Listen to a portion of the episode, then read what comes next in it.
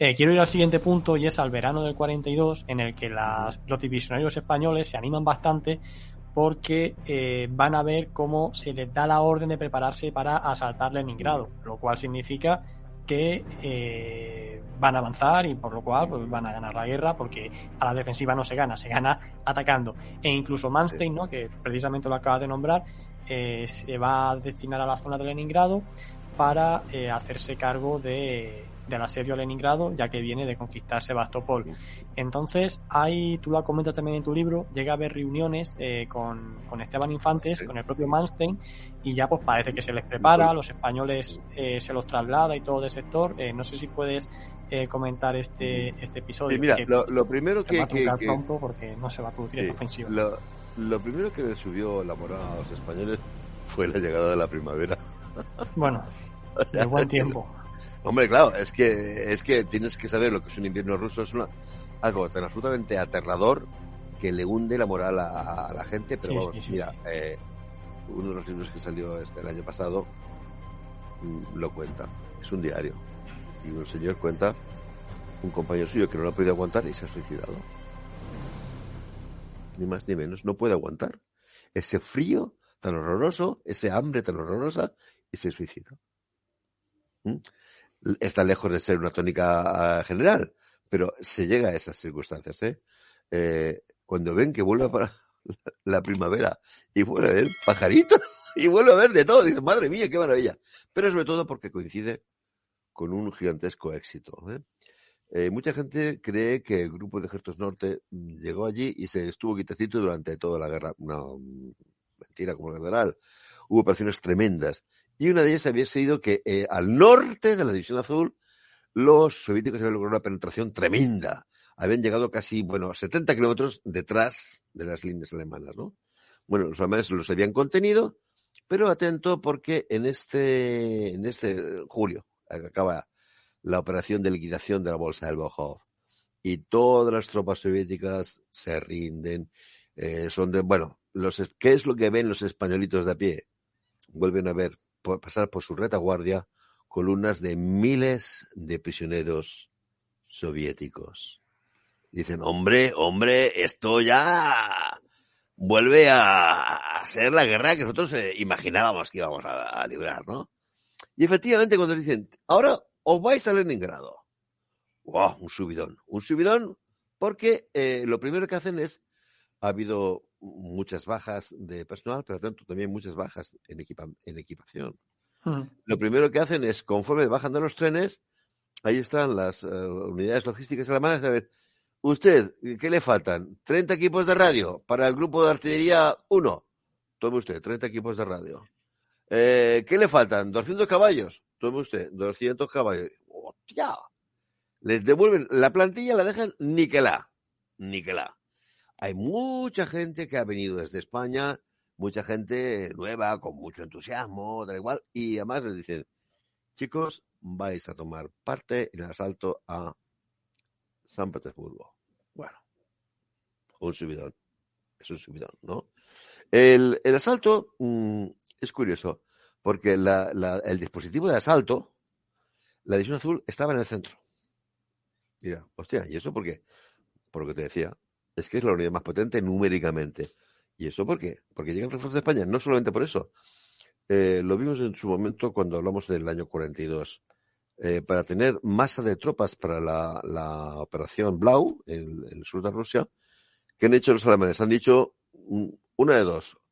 O las divisiones se quedan con dos regimientos de tres batallones, o se quedan con tres regimientos de dos batallones.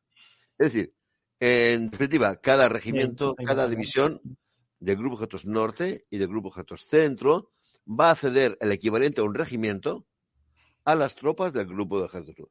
Luego, la plantilla, ya la plantilla de la división española es un tercio superior a las alemanas. Tú ves, 121 alemana y 214 alemanas. Atentos. Cada una tiene un tercio de la plantilla, que es menos, porque no tienen el sistema de rotación de efectivos como eh, en, en, en, mayo, junio, julio del 42 a, la, a Rusia llegan, eh, si no me equivoco, 10 batallones en marcha.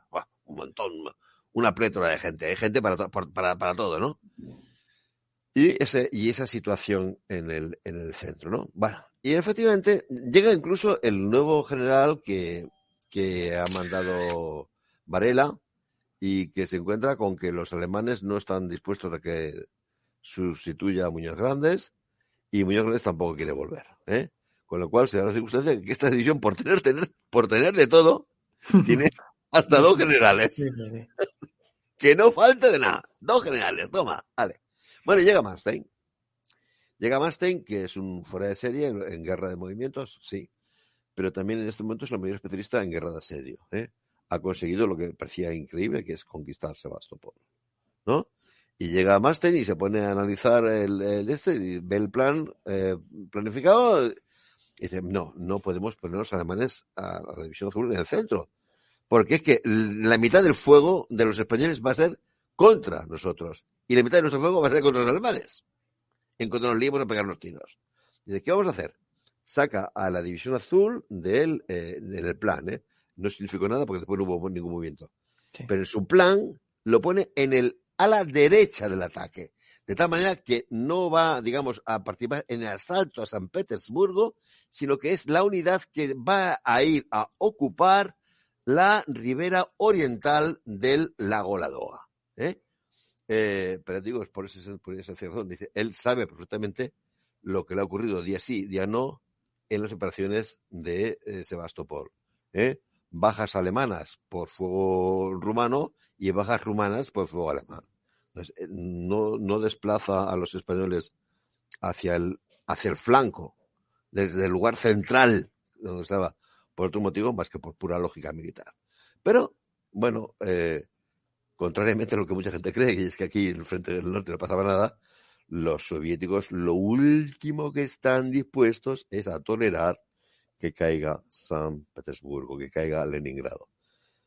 De Leningrado yo creo que todo el mundo ha oído, leído, visto imágenes de lo horrorosas que fueron las condiciones de vida de los civiles que allí estaban.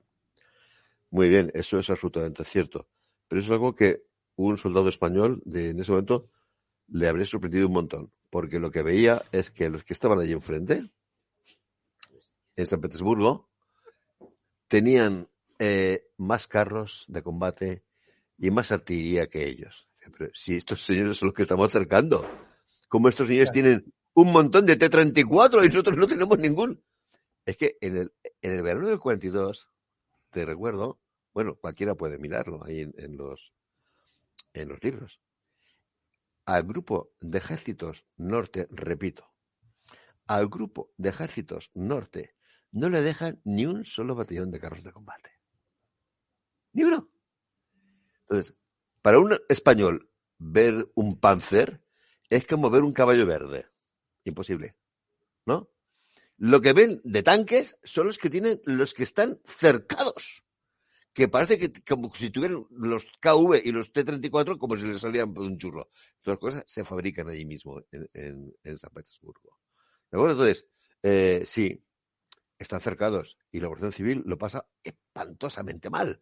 Y ves, yo tuve la ocasión de ir a visitar el Museo del Cerco de Leningrado y te conmueves hasta lo más infinito. Pero el soldado español que está allí, lo único que ve es que desde Leningrado a él le vomitan fuego, pero toneladas y toneladas de fuego, porque la artillería que tienen los soviéticos desplegada en San Petersburgo, eh, no por casualidad el, el, frente de San Petersburgo lo manda Goborov, que es posiblemente uno de los, si no el mejor, el mayor especialista eh, artillero del ejército rojo, ¿no? Y dicen, joder, pues si tienen esta potencia de fuego, mmm, no estarán tan mal, digo yo, ¿no? Eh, entonces, a lo que íbamos. Los soviéticos saben perfectamente que los alemanes han desplegado, han traído refuerzos y está ahí Manstein y si van a atacar. Entonces, hacen la típica operación, la han intentado ya dos veces antes.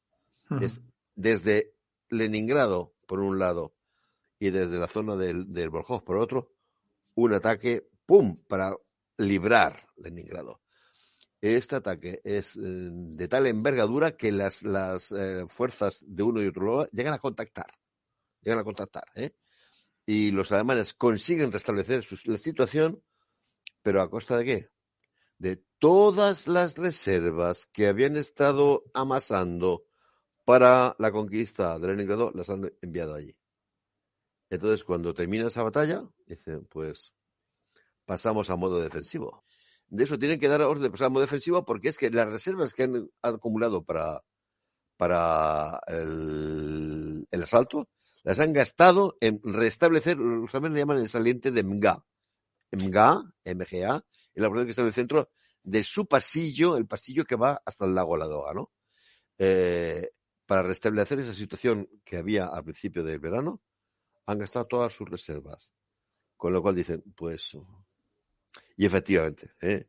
Eh, aún, aún no ha llegado Urano, pero sí que se ha visto ya que la, el avance, perdón, que la conquista de, de, Leningrado, de Stalingrado se pospone una semana tras otra, una semana tras otra, una semana tras otra, y el avance eh, hacia el Cáucaso se ha quedado justamente en la cordillera. No han rebasado la cordillera, sino que eh, congelan la, ofensiva de, de, de, Leningrado, y eso sí, cuando llega Urano ya acabóse. Entonces, cuando a, a Mastein lo mandan corriendo de vuelta al sur, a ver qué, qué aclaras ahí, ¿no? Pero sí, en el, en el, momento del verano del 41, que era tu pregunta, los sí. españoles tienen un subidón de moral. Dicen, ahora, el año 41 no llegamos a tiempo porque, bueno, porque salimos cuando salimos, pero este año 42 vamos a ver aquí una chulada que te cagas.